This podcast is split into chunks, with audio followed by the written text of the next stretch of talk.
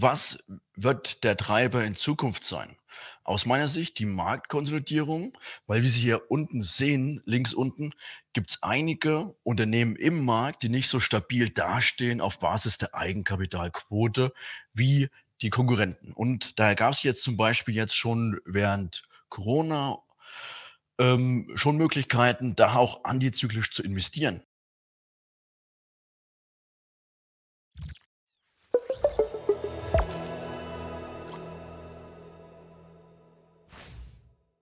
Herzlich willkommen auf dem YouTube-Kanal der SDK Schutzgemeinschaft der Kapitalanleger. Mein Name ist Paul Petzelberger und heute erwartet euch der dritte und letzte Ausschnitt aus unserem virtuellen SDK-Stammtisch vom 14. November. Florian König mit der Aktie von Sixt inklusive einer spannenden Diskussion. Wir freuen uns, wenn ihr dem Video ein Like gebt, unseren Kanal abonniert und fleißig mitkommentiert. Viel Spaß mit dem Video und bitte beachtet den Disclaimer.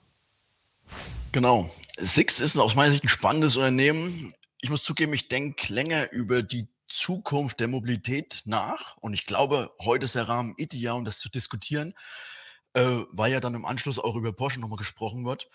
Und Sixt hat da schon ziemlich eine gute Position eingenommen, weil sie an den Knotenpunkten anwesend sind. Was heißt Knotenpunkten? Jedes Mal, wenn ich, ähm, sagen wir mal, ein Fahrzeug wechsle, entweder am Flughafen oder am Zug, ist Sixt vor Ort und hat sozusagen auch eine Art Infrastruktur-Pluspunkt.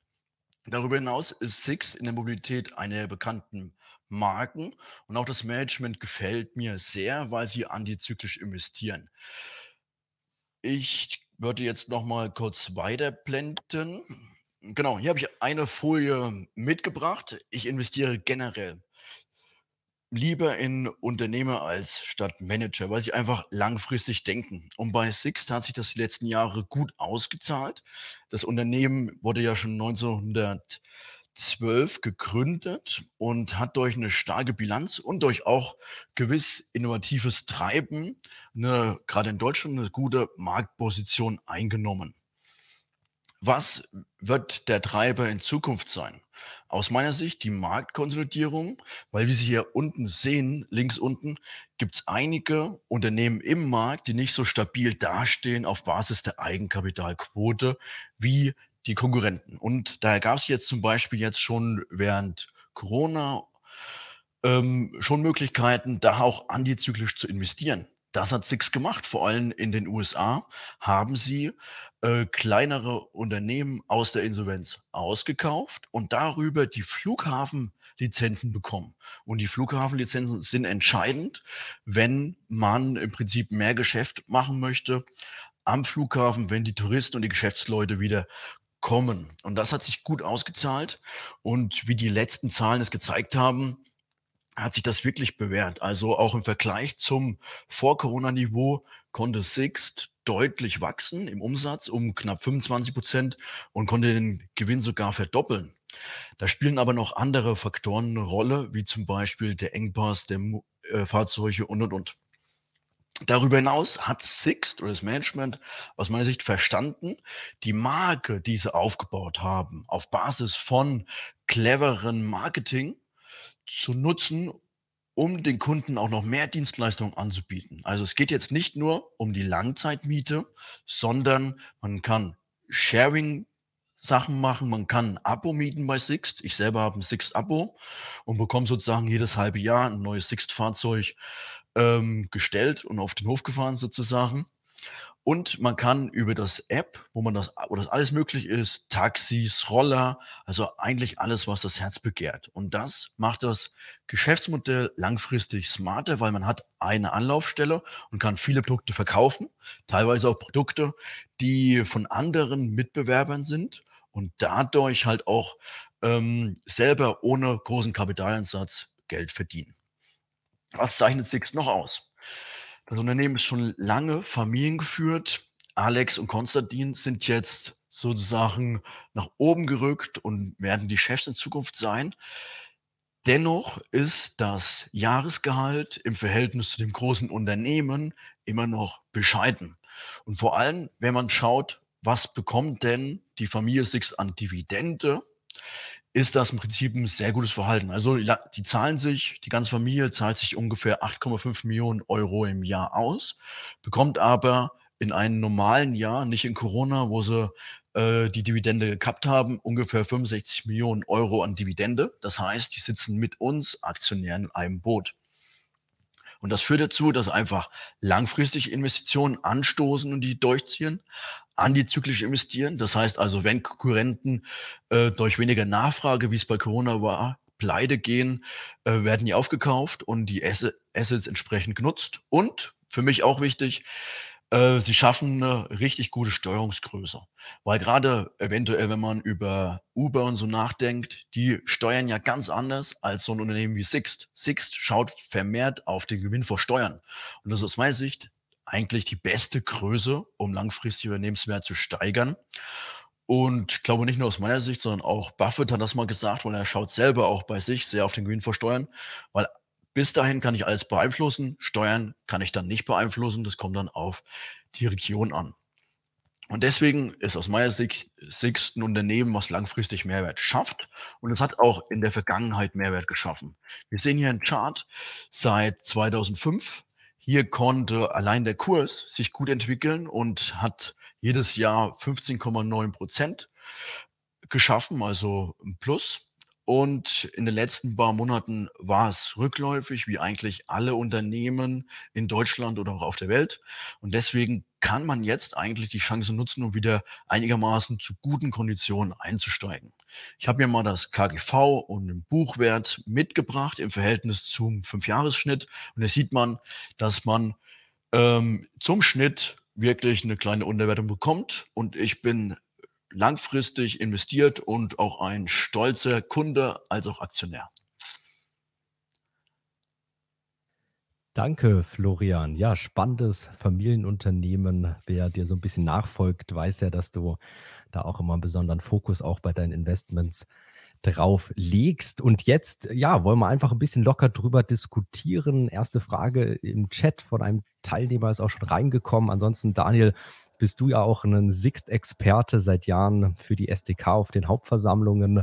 Ähm, vielleicht möchtest du mal starten äh, zu kommentieren und dann können wir natürlich gern direkt zur Frage übergehen auch.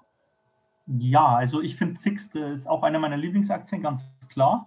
Ähm, ich finde es total interessant, weil die Mobilität wandelt sich. Gerade in den Städten sieht man es tatsächlich so. Hier in München bei uns wohnen viele, die haben gar kein eigenes Auto mehr.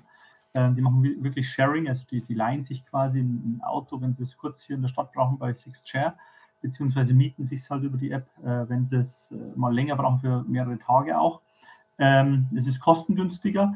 Äh, Six, glaube ich, was man vergisst, hat auch noch einen großen äh, Vorteil, gerade bei den, äh, beim, beim, beim Abo-Modell äh, können sie den Unternehmen das auch steuervergünstigt zur Verfügung stellen. Ähm, warum? Das habe ich, ich war auf den Kapitalmarkttag bei Sixt eingeladen und das hat mich ein bisschen verblüfft, ähm, weil die können quasi, wenn angenommen ich ähm, also wenn ich jetzt Manager bei BMW bin zum Beispiel, oder BMW ist ein blödes Beispiel, weil die fahren wahrscheinlich BMW, aber wenn ich Manager bei Siemens bin und äh, die sind äh, Kunde bei Sixt, ähm, dann wird der Führungskraft quasi ein Auto-Abo ähm, äh, gegeben, anstatt einen Firmenwagen. Er kann dann immer das Auto, was er aktuell benötigt, äh, quasi buchen. Das heißt, wenn der Stadt rumfährt, eher einen Kleinwagen, irgendein 1er BMW oder was, oder ein Smart. Ähm, und wenn er dann mal in Urlaub fährt, vielleicht ein SUV, wo er hinten noch einen Anhänger dranhängen kann oder einen Wohnwagen, ähm, und äh, was passiert steuerlich? Steuerlich ist es dann so, äh, dass das Auto, was ich am meisten habe, angesetzt wird. Und das ist natürlich hochinteressant. Warum? Ähm, weil ich muss ja als, äh, ich muss das ja auch versteuern, wenn ich einen, einen Firmenwagen habe. Ich glaube mit 1% pro Monat äh, vom Anschaffungswert. Und da wird dann nicht der Durchschnittswert der Autos äh, angesetzt, sondern das, was ich am meisten fahre. Wenn das dann in der Stadt der, der Smart ist, dann zahle ich quasi auf den Smart die Steuern. Ähm, kann mir aber dann für einen Urlaub vier Wochen lang mein, mein SUV leihen oder wenn ich mal aufs Land fahre. Ähm, das heißt, es hat noch einen, einen, guten Vorteil, da wachsen die auch stark in dem Segment. Ähm, und generell ist äh, Mobilität ist ein Thema, der, das wird enorm äh, kommen. Und wenn man Sixt vergleicht, ich habe immer den Vergleich gezogen mal mit den, ähm, wenn ich mir eine Über anschaue oder was, was die, denen an Wert zugemessen wird. und im Endeffekt äh, kommt Sixt mit seiner App auch immer mehr dahin. Sie haben es zwar nicht global ausgerollt, aber in Deutschland, in Europa ist es schon, sind sie da, darin schon tätig ähm, dann ist das, ist das Unternehmen deutlich unterbewertet, sehe ich so. Ähm, aber bisher hat mir der Markt nicht zurechtgegeben. ähm, wir haben zwar, wir sehen ja den Chart gerade, die letzten Jahre waren sicherlich erfreulich, die Entwicklung ist gut, wenn man da mit 15,9 Prozent äh, per anno äh, seit 2005 äh, das betrachtet. Ähm, das ist sehr erfreulich, aber im Vergleich zu dem, was manchen anderen Playern in dem Markt zugestanden wird, ist, sind sie unterbewertet. Und ähm, auch im Kerngeschäft, in Automobilvermietung, da gibt es ja Europcar, die sind jetzt gekauft worden von Volkswagen. Ähm, die waren immer in Händen, auch die, die Amerikaner von, von Finanzhaien, von äh, Private Equity Fonds viel und die haben die immer total geleveraged, also viel, viel Schulden draufgeladen und das hat sich dann in Krisen immer nicht bezahlt gemacht. Und darum hat Sixt auch so profitiert. Äh, und in den letzten Jahren äh, hat es sogar geklappt, in den USA über die Flughafenstationen wieder einen Markteintritt zu schaffen. Da hat man auch noch extremes Wachstumspotenzial. Ähm, aber natürlich gibt es auch Risiken. Ähm, das frage ich mich auch immer. Vielleicht an, an, Florian auch mal von der Seite aus, wie er das sieht. Ähm, BMW hat ja mit, mit Six das äh, Drive Now äh, Joint Venture bis vor drei, drei oder vier Jahren. Dann hat man es an äh, BMW für eine halbe Milliarde verkauft. Ähm, BMW hat es dann zwei Jahre später eingestampft, weil es nicht profitabel zu betreiben ist. Ähm, und dem folgen auch immer mehr. Das ist so mein äh, Thema, was ich sehe. Warum Sixt investiert da viel in diese Technik, in die App, in die Software ähm, was man davor hat, ob sich das bei Sixt lohnen wird, das ist mir unklar. Also wie wollen sie da Geld verdienen, wenn es andere nicht schaffen im, im ganzen Sharing-Bereich? Und B, äh, USA hat bisher sehr gut funktioniert mit den Flughafenstationen. Sie wagen sich aber jetzt auch wieder ein bisschen in die Städte vor und das, da haben sie schon negative Erfahrungen gemacht. Da haben sie viel Geld verbrannt in der Vergangenheit schon, in den 90er Jahren. Ähm, das ist so ein Thema, wo ich immer, ja, muss man mal schauen. Sie machen es sehr gut bisher. Ähm, lohnt sich, sind schon profitabel auf Cashflow-Basis, aber ähm, ja, wo geht es da in, in, naher Zukunft hin? Da besteht schon die Gefahr, dass man sich natürlich wieder irgendwo übernimmt, zu teure Standorte anmietet, die dann nicht mehr profitabel sind. Das sehe ich so ein bisschen als Nachteil. Als Risiken, nicht Nachteil, besser gesagt. Bin ich ganz ähm, bei Ihnen eigentlich. Also klar, wenn man in neue Städte reingeht oder so, das ist immer ein Risiko. Aber Six hat ja den Vorteil, gerade äh, in Miami hat gut angefangen, mittlerweile auch Schritt für Schritt den Marktanteil ausgebaut. Und dadurch muss man ja auch sagen, ähm, sagen wir mal, schwappt so ein bisschen die Marke über. Und sozusagen haben, wer schon mal in Miami war, der Urlaub gemacht hat oder so, von den Amerikanern, der hat die Marke Six schon irgendwie mal mitbekommen, weil die ja auch ähm, wirklich gutes Marketing zeigen. Und das hilft natürlich auch dann, ähm, neue Flughäfen anzugehen, die eigene Station da auszurollen und entsprechend dann auch Nachfrage zu generieren. Ich bin ganz bei dir, dass da äh, vielleicht halt auch erstmal Cash verbrannt wird, aber langfristig ist es attraktiv, das zu machen und vor allem halt mit dem ganzen Services, die man noch anbieten kann. Ähm, zum Thema Abo, also ich selber nutze ja ein Abo von Sixt. Der Vorteil ist aus meiner Sicht ganz klar auch einfach, es ist komfortabel. Ich muss nicht mehr selber eine Versicherung abschließen, ich muss nicht mehr selber zur Werkstatt rennen, ich muss nicht mehr selber Reifen wechseln und, und, und. Das übernimmt alles Sixt für mich. Ich kriege das Auto, fahre damit ein halbes Jahr, dann kriege ich ein neues und das ist halt auch einfach sehr komfortabel. Und leider ist unsere Gesellschaft so geprägt, dass das einfach auch mehr ähm, Stellenwert annimmt und dass nicht mehr jeder das eigene Auto so als Vermögenswert oder als, ähm, als Vermögenswert sieht irgendwo und das wird auch immer wieder zunehmen. Warum Sixt ähm, das besser macht hinsichtlich Sharing? Zum einen ist das so, wo sie damals ähm, für eine halbe Milliarde äh, das Startup verkauft haben an BMW, hat trotzdem BMW noch die Software von Sixt genutzt. Und Sixt arbeitet schon ziemlich lange daran. Und ich selber ähm, hatte auch Erich Sixt als Dozent in Nürnberg und er meinte, die haben schon, sagen wir mal, zehn Jahre bevor andere darüber nachgedacht haben, das zu digitalisieren, mit der Digitalisierung angefangen. Und da hatten sie schon einen Vorteil und diesen Vorteil bauen sie Schritt für Schritt aus. Der riesen ähm, der Riesenvorteil jetzt bei Sixt ist einfach, die haben die Flotte und die Flotte ist nie zu 100 Prozent ausgelastet. Es gibt, äh, wenn man sich im Prinzip die Woche anguckt, es gibt immer so eine Delle. Ähm, grob gesagt zwischen Mittwoch und Freitag. Und allein diese Delle kann man ja mit der eigenen Flotte besser ausnutzen, als das zum Beispiel jetzt BMW oder ein kleinerer machen könnte. Und so hat Sixt einfach viel mehr ähm, Skaleneffekte, die sie nutzen können in der eigenen, in der eigenen, ja, in einem Konzern, will ich mal sagen. Darüber hinaus, äh, ja, gerne doch mal, Paul. Ich wollte noch kurz die Fragen hier reinspielen, aber Florian, mach ruhig noch fertig. Sorry, wollte ich nicht unterbrechen. Genau, ich wollte eigentlich auch eine Frage aufgreifen zum Thema E-Mobilität. Ähm, da haben sie ja jetzt groß angekündigt, dass sie 100.000 Fahrzeuge kaufen von den Chinesen. Das ist aber auf die Fahrzeugflotte von Sixt runtergebrochen, ein ganz kleiner Anteil. Aber Sixt hat jetzt zum letzten Quartalbericht selber gesagt, wir wollen jetzt bei E-Mobilität äh, Gas geben, wir wollen eine eigene Infrastruktur aufbauen.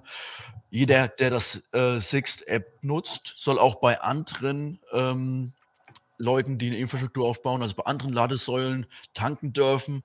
Und so probieren die halt durch Kooperation diese E-Mobilität voranzubringen. Und ich glaube auch nicht, dass er äh, die deutschen Automobilhersteller einschüchtern, sondern diese 100.000 ist eigentlich ziemlich wenig. Vor allem sollen noch ähm, verkauft werden über einen Zeitraum von bis zu fünf Jahren, glaube ich. Das heißt, ähm, der Anteil ist gering und man wird auch weitere äh, Fahrzeuge im Bereich E-Mobilität kaufen. Und ich glaube, Sixt einfach hat durch den Draht zum Hersteller, zum Autohersteller und halt durch das Wissen, was will der Kunde eigentlich, ähm, eine sehr guten Datenlage, um das auch profitabel machen zu können. Hm. Und Sixt, also beim Kapitalmarkt haben Sie erwähnt, dass die E-Mobilität oder warum Sie jetzt bei den Chinesen die, die, die 100.000 Aktien kaufen, weil die Unternehmen wohl äh, in ihren Richtlinien drin haben, dass die gar keine Verbrenner mehr fahren dürfen. Also viele große DAX-Konzerne, die Kunden sind, äh, die geben quasi vor, ich muss mir ein, ein E-Auto nehmen ähm, und darum müssen sie da reingehen. Aber Sixt selbst sieht, glaube ich, schon noch. Also ehrlich war mir sehr skeptisch auf der Hauptversammlung. Ähm, die Jungen sind deutlich offener, was das Thema angeht. Ähm, und äh, die Jungen sehen aber auch noch viele Probleme, so habe ich das mitgenommen. Ähm, zum Beispiel mit den Ladestationen. Sixt hat ja oft ähm, ihre Autos auch in öffentlichen Tiefgaragen stehen, also zum Beispiel in großen Städten, in, am Stachus etc., ähm, wo quasi auch äh, Unternehmen ihre Parkplätze haben oder Parkplätze, die man so mieten kann, wenn man mal in die Stadt fährt. Äh, da sind dann welche reserviert oder auch am Flughafen für Sixt und äh, das muss alles aufgerüstet werden. Also das ist eine, eine große Investitionsoffensive, die da auch ihre Partner an, mitmachen müssen. Und B, ähm, aber auch eine Chance sehen sie darin, indem sie zum Beispiel, es gab wohl mal Überlegungen mit dem FC Bayern, äh, die, die Parkplätze an der Allianz Arena als große E-Ladestationen aufzurüsten ähm, und dann die ganze Sixt-Flotte da immer quasi zu, zu tanken. Ähm, was daraus geworden ist, weiß ich jetzt gar nicht, habe das jetzt immer verfolgt, habe ich jedenfalls nichts gehört, dass das auch umgesetzt wird bisher. Ähm, aber wie gesagt, ist eine Chance, aber auch ähm, sicherlich noch ein, auch ein bestimmtes Risiko. Aber so wie ich das mitgenommen habe, aktuell ist es so, dass die Geschäftskunden, und das sind die profitableren wohl, ähm, aktuell stark in diese Richtung tendieren. Darum muss Sixt einfach mitmachen, sonst äh, würden sie die verlieren. Und, Wir hatten im ja. Chat noch die Frage nach der Aktionärsstruktur. Da war ein Teilnehmer schon so nett und hat die hier genau. gepostet. Also die Stammaktien, ähm, da hat Erich Sixt 58,29 Prozent. Dann gibt es noch viele Fonds, aber Daniel, wie du auch geschrieben hast, es gibt eben noch die Vorzugsaktien und 16 Millionen, die sind im Streubesitz. In dem Zusammenhang auch die Frage an euch beide ganz kurz, in welcher Aktiengattung seid ihr denn investiert? Stammaktien oder Vorzugsaktien? Ich bin in die Vorzugsaktie investiert, weil sie günstiger ist, ähm, wie einer der Teilnehmer schon angekündigt hat, also bis zu 30 Prozent günstiger. Man muss sich aber dessen bewusst sein, die Vorzüge sind nicht in irgendwelchen Indizes. Das heißt, ähm, das Thema ETF geht voll an den Vorzügen vorbei. Und das ist, glaube ich, einer der Gründe, warum die Stammaktie teurer ist und zum anderen halt das Stimmrecht. Genau. Also die Angelsachsen kennen das äh, Instrument der Vorzugsaktie äh, gar nicht. Die haben dann äh, dieses Instrument der Hybridanleihen quasi, so ist bei denen so eher die Vorzugsaktie. Und die investieren, und viele Insis investieren in Vorzüge nicht. Und die ETFs gehen alle in die Stämme. Ähm, das dürfte der Grund sein, warum die deutlich höher steht. Immer. Weil sonst, eigentlich macht es keinen Sinn aus meiner Sicht. Ich glaube nicht, dass die Familie das Unternehmen verkaufen wird. ähm, die, die Vorzüge bekommen eine, eine, höhere Dividende, eine leicht höhere. Also eigentlich macht es aus Investorensicht keinen Sinn, die Stämme zu halten, aber ähm, auch bei der Performance waren die manchmal sogar überlegen. Also es gab Jahre, wo ich mich geärgert habe, die Vorzüge zu haben. Ähm, aktuell habe ich gar keine, muss ich dazu sagen. Ähm, ich habe die gekauft, nachdem sie im Corona-Boom so hoch gingen. Ähm, leider viel zu früh, wie immer. Ähm, Und ähm, ja, aber eigentlich würde ich auch eher zu den Vorzügen tendieren. Aber ich nicht glaube, dass die Familie jeweils äh, die, die, Mehrheit da abgibt bei den Stämmen. Darum nimmt hier die höhere Dividende mit, wenn man langfristig investiert. Aber ähm, ja, die Stämme haben die Vorzüge ab und an out davon und stehen auch deutlich höher. So, dann letzte Frage, dann machen wir weiter. Wir müssen ein bisschen auf die Uhr schauen, aber letzte Frage nochmal an dich, Florian Jonathan, der jetzt ja dann auch gleich dran ist. Fragt jetzt nochmal nach, warum ist die Bewertung denn dann so niedrig? Daniel, du hast ja schon gesagt, gerade im Vergleich zu Uber oder anderen Unternehmen da draußen. Florian, vielleicht kannst du nochmal darauf eingehen, was sind deiner Ansicht nach die Punkte, die Risiken, warum die Aktie im Vergleich in der Peer Group so niedrig bewertet ist? Man muss sich halt vor Augen führen, dass das Six-Geschäftsmodell eigentlich schon äh, vergleichbar ist mit eigentlich auch einem Bankgeschäftsmodell. Die nehmen erstmal Geld auf, kaufen ziemlich viele Fahrzeuge und dann kriegen sie halt Schritt für Schritt erstmal Cashflows rein. Das ist jetzt ähm, schon ein sehr kapitalintensives Geschäft und deswegen finde ich die Bewertung jetzt auch nicht so mega, mega unterbewertet, sondern halt einfach leicht unterbewertet. Weil das ist extrem kapitalintensiv. Das heißt, auch wenn die Zinsen drehen, spielt das eine Rolle. Sie haben zwar äh, 75 Prozent der äh, Fremd, des Fremdkapitals, der Anleihen, die draußen sind, äh, fest verzinst. Aber dennoch ähm, spielt da immer wieder ein gewisses äh, Zinsrisiko ein Thema. Und darüber hinaus ist das halt auch ein zyklischer Sektor. Also wie wir gesehen haben bei äh, Corona, wenn dann einfach mal die Mobilität still liegt, keiner mehr reisen möchte oder halt auch in der Konjunkturabschwungphase, wenn die Wirtschaft ins Stocken kommt und mit dem profitablen Geschäftskunden erstmal kein Geschäft mehr, mehr gemacht werden kann, dann ähm, gibt es natürlich auch einen Deller. Und das sind aus meiner Sicht alles halt auch Punkte, die die Bewertung von Sixt nie auf ein KGV von 30 oder so steigen werden lassen. Genau. Sehe ich ähnlich. Also die Bilanzstruktur, wenn man sich das anschaut, das ist nicht ganz easy zu verstehen. Ähm, da sind viel Leasingverbindlichkeiten etc. drin, viele äh, Verbindlichkeiten.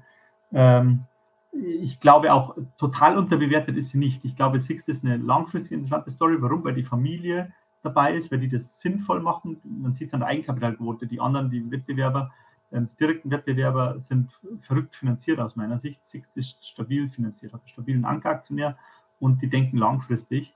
Ähm, das ist, was auf alle Fälle dafür spricht. Ich glaube, wenn man äh, das jetzt mit Uber oder sowas vergleicht, dann äh, glaube ich, ist eher das Problem, dass ähm, die äh, deutlich zu hoch bewertet sind wahrscheinlich. Ich glaube, da verspricht sich der, der Markt deutlich zu, zu starkes Wachstum und zu starke Cashflows in den nächsten Jahr, Jahren oder Jahrzehnten. Ähm, darum äh, erscheint Six so lächerlich niedrig bewertet. Aber ähm, die, die Story bei Six ist sicherlich keine, wo man jetzt 100% in den nächsten sechs Monaten erwarten kann. Ich glaube, das ist eher eine langfristige. Aber wie gesagt, die Familie spricht dafür, die Erfahrung, die sie haben und die, der Mobilitätswandel. Und Sixt wird da, glaube ich, ein Gewinner sein von dem Ganzen. Ähm, wobei es natürlich auch Risiken gibt. Aber ähm, die haben wir schon aufgezählt. Ähm, und das, glaube ich, ist das, was auf der Sixt äh, lastet. Und hinzu kommt, dass Sixt ähm, bisher, äh, der ist kein, kein IR, also das ist keine IR-Sau, der irgendwo rumrennt und dann für die Aktie Werbung macht in, in der ganzen Welt. Ähm, das ist ihm, ich glaube, Sixt interessiert der Aktienkurs jetzt, schaut an, er freut sich, wenn er steigt, aber er macht, er pusht den nicht absichtlich. Er lässt den Markt eher entscheiden. Ähm, und äh, ist halt, ja, in, in Angelsachsen ist die Marke mittlerweile ein bisschen bekannt, aber bis vor bis sie vor äh, zehn Jahren in den USA wieder in Florida angefangen haben, kannte die kein Mensch in den USA. Und da war es ein Unternehmen mit einer Bewertung von unter einer Milliarde. Ähm, das heißt, äh, da ist noch einiges aufzuholen. Und die Angelsachsen sind noch gar nicht so groß drin. Das heißt, das ist eher eine, deutsche Geschichte bisher. Ähm, und ja, da liegt aber noch viel Potenzial, denke ich, wenn er so weiter wächst und wenn vor allem das in den USA läuft. Wir hoffen, euch hat diese Videoreihe aus unserem virtuellen Stammtisch vom 14. November gefallen. Hier auch nochmal die Einblendung des letzten Videos Jonathan Neuschiller mit der Philip Morris Aktie. Schaut auch gerne bei den anderen Videos auf unserem Kanal vorbei. Bis zum nächsten Mal.